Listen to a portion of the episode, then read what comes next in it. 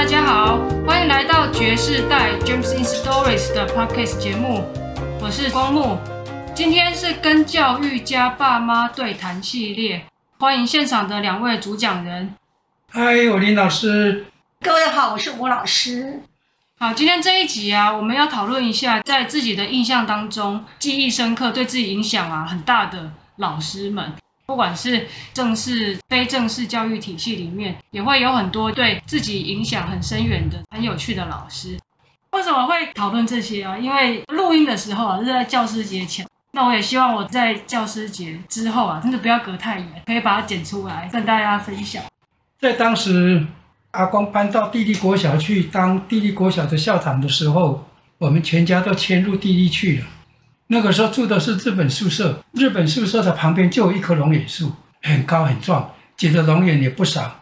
有一次啊，阿公问爸爸说：“你这棵龙眼树你可以爬上去呀、不然龙眼都掉了很可惜。”可是那个时候的龙眼实在是不好吃，第一个可能没有肉，第二个不甜，第三个经常有虫吃，所以有时候丢到嘴巴里面去，那个虫就在嘴巴里面闹动闹动，所以我都不太想上去拔。那个时候小学五年级。不过总有个理由啊！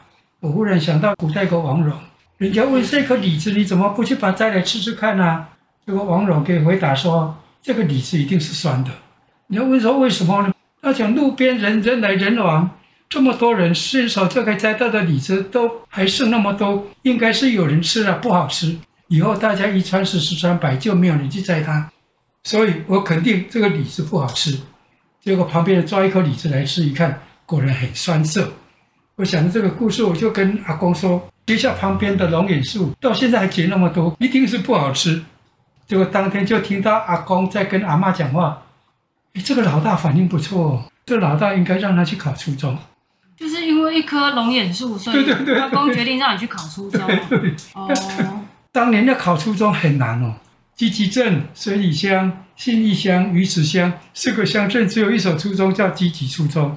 这个四个乡镇的国小毕业生，大概我给他算一算啊，一个乡镇大概四所国小吧，一个国小大概有两班到三班，十二个班，一个班六十个，七百二十个。结果到初中只剩下四个班，一个班五十个，所以那个时候考试实在考初中不太简单。啊，阿妈说我很会养猪，我本来跟阿妈约定是说，等我国小毕业了，我就要养猪。那个时候家里养一只母猪，经常会生小猪，第一胎生十只。第二胎生十二只，第三胎又全部都生十五只。结果阿妈讲说，我们的母猪很好。如果将来你毕了业以后，我们四五只小猪就都不卖了，通通留在家里面养。我听了又很高兴，也很期待养很多小猪，种很多地瓜的那种龙井。但是阿公说要考，那就要考了。阿妈没有说什么。当时考初中要考两科，一科叫国语，一科叫算术。阿公本身就是数学老师了。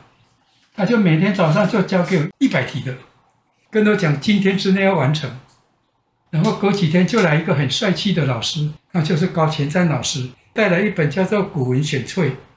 他是阿公的学校里面的学生。对对，阿公集集国小的学生，那时候阿公带五六年级，在他的手上送上去了师范学校。他也是回去地利国小教书？不是不是，他在水里国小，阿公把他叫进去的。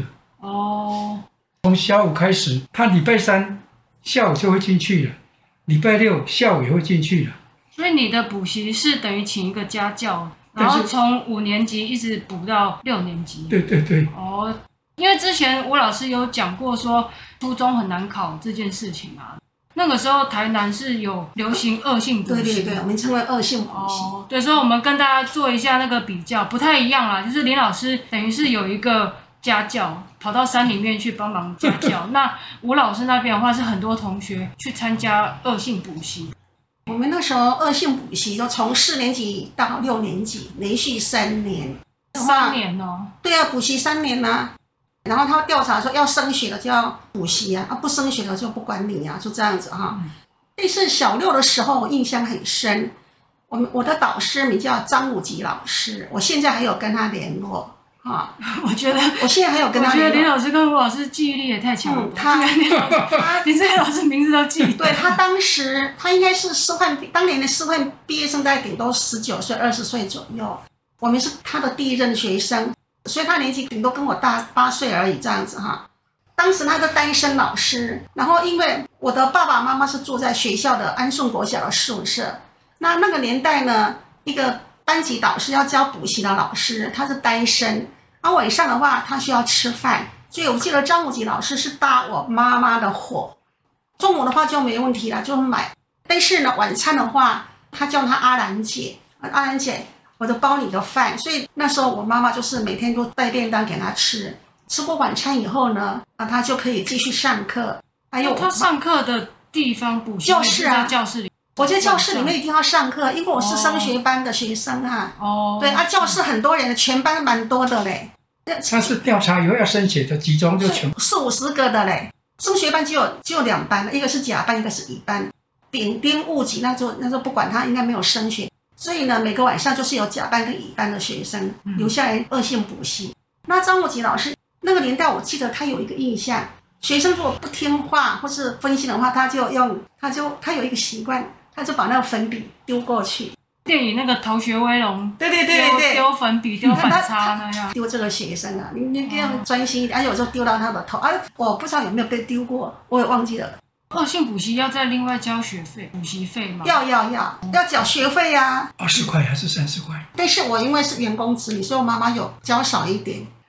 我那时候呢，小学六年级的时候，民国五十几年那个年代，我记得当时的家长每次要接小孩子放学的时候，他们就整个教室外面，因为电灯是打得很开的嘛，哈，小孩子还那么小，才十一二岁，一定要接回去嘛，哈，没有说放着小孩子八九点每个家长都来接小孩，在教室门口看他小孩上课，因为那整个窗户都是玻璃的，所以他们可以看到里面他的孩子有没有用心在读书。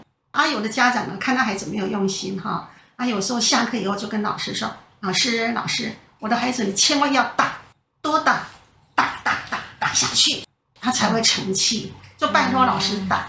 我那个年代呢，家长是期待老师多打的，教鞭下去，打下去，孩子才会读书，才会上进。不是只有一个爸爸这么讲，不是一个妈妈这么讲。我的印象很深。你看我才十几岁，后来好多年后才发现，哎。孩子都不能打，家长来告老师，我还其实还蛮感慨的哈。和时代不一样了。嗯、刚才麻是说在教室里面上那个补习班吗？那拔是在山里面跟高老师学家教啊。那拔可以讲一下那个时候算是课后辅导的情况吗？高老师带一本古文选册呀，他就跟我们讲，来一次要至少要读完一篇文言文，要把翻译搞清楚，字字每一个字的解释都说清楚。如果时间许可，我们就读两篇。到下一次来的时候，你要熟背了，你要会翻译，然后不准看书哦，直接就用白话文把上一篇整个就这样翻译下来。嗯，那老师有时候会问哪一个字的解释是什么，他不是只问一次哦，他在下一次还会再问这一篇，那你还要再背一次，你还要再做一次的那个解释。可是把你那个时候念那个地利国小，应该有像刚才马讲的那一种。没有，但是原住民的学校。山里面偏偏远地区不可能，根本没有人升学，没有升学班的，对对，而且班级人数也比较少，非常少，就一个班而已。难怪我觉得很奇怪，为什么麻那边有，对呀，这边是没有，所以应该是台南市来说算一个都市嘛，对，拔才需要去找那个高老师家教。但这样拔你的成本比比麻还高哎，哦，应该应该是，而且那个地利国小跟水利国小，因为可能大家那个地理观念会搞不太清楚，那个车程是要多久？九公里。那这个高老师他是一个礼拜去找你两次，对，这样子去一趟单趟要多久？嗯，那那个时候还没有固定班车诶，都要坐那个用用现在的修理车做成的类似吉普车那种的车子，不定时的。那个高老师也很厉害，他会搭卡车，有卡车或者买菜车他都知道。半路上就拦那个卡车或者拦那个买菜车就进去了，一趟十块钱，当时十块钱很多。那那个车程要坐多久？二三十分钟要，他在出来的时候就阿公安排他的交通了。哦，进去的时候他自己处理。嗯、那他进去的时候，他一次给你上课多久？他也不像在在上课啊，嗯、像文言文，他有的时候有看着课文上，有时候他也没有看着课文啊，嗯、他就在纸上面就写上一句，然后就解释解释，然后再写下一句，然后有时候一篇文章解释到一半的时候讲，我们出去跑一跑。可能小五的学生担心我装不下去啊，跑一跑，有时候就忘记了，跑到两个都忘记出来还要上课了。那礼拜六的话，他就会住下来。住你们家啊？对对对。不过他很特别的是，到礼拜天，因为田里的工作都是我负责啊。因为阿妈那个时候已经在做莲米工厂了，阿公要上班了，家里养很多鸡、很多鸭、很多鹅、很多火鸡，还有养猪，所以那些饲料总要处理啊。如果高老师一来，我下午就有一段时间不能工作，所以就比较想办法，而且要做阿公的一百题的数学也要时间啊，啊又没有电，所以就能够调整我自己的作息，晚上早一点睡，第二天早上很早就起来，就在田里去工作，要把田里的事要帮他做好。礼拜天早上，高老师就会到田里去了，我还在工作，他在田里去，他就讲，他都叫叫阿金哦，来来来来来家接这里又丢这里，然后他会指定了某一个东西，那个石头。讲一讲石头的故事啊！我记得这是他第一次讲的，我都还没有讲，那他就先说了哦，我是玉山山上什么的石头，不小心滚落，滚滚滚滚到这里来，哇、哦！我变得好可爱的一个鹅卵石。接着我要编相同的石头的故事说给他听，我就讲说哦，我玉山上面的镇山宝石，在山上过的日子过得多么的快乐。可是，一直没有看过都市的繁华，所以有一天趁着地震我，就给自己摔到山脚下去了。趁着别人丢垃圾的时候，就跑到都市去了，受到什么人家的白眼啊？怎么样？现在我又回到地里了。一讲完后，两个人哈哈大笑。我现在才想起来，他的教法是很活的。对啊，很生活化。他那个时候就开始让爸开始很会编故事。哦，对，那个速度要很快哦。他不是就讲一个，今天讲哦，来那一棵树啊，这片树叶就哪一片树叶，都是他说第一遍，我在后面模仿啊。有时候他在我家来游山玩水，更深山里面去了，像姑姑山啊，看到什么就写什么，看到题目马上就构思就出来了，不是说想很久然后赶着写。搞大学的三民主义那个时候有申论题啊，你看到申论，看到一题，然后马上什么什么什么什么什么通通出来了。我发觉那个时候训练那个脑筋成果很好。要考主任，要考校长，五题申论题的题目，看到题目马上什么都出来了。那数学是阿公的，我阿阿公一样，每天一百题绝对不打折。阿阿公对我是很有板有眼哦。那你如果没写完或者写错，他会打你吗？不会，他就这一题，这一题你给我小心小心小心哦，小心小心哦，不然我再租一块地哦。威胁你再去工作。对对对，他再租一块地，我要做的要死了。哦，所以爸是在高老师还有阿公双重指导之下，那后来初中有考上吗？哦，考上了积极初中哦，而且还考上前三名。像妈那个时候是考市女中嘛？我们是联考啊，是有好几个学校啊，啊，市女中第一，还有四中都有。爸，你那边的是怎样？但是只有一个独立招生啊，高分一直减减减，那减到第两百个人就是录取的。再来两百五十个人，以前就是被取的，其实是应该是只能考一个了，因为所有的初中都同一天考啊。那只是水里初中当年是新成立的，第一次招生他人数招不足，所以有第二次招生，所以我再去参加第二次招生考试。哦，只有录取十九个，爸爸考第一名。那你为什么没有念集集初中？集集很远，距离的关系就选。那阿光选的，不是我选的。哦，是这个样子。后来这个高老师他把你说他是在水里国小教书嘛？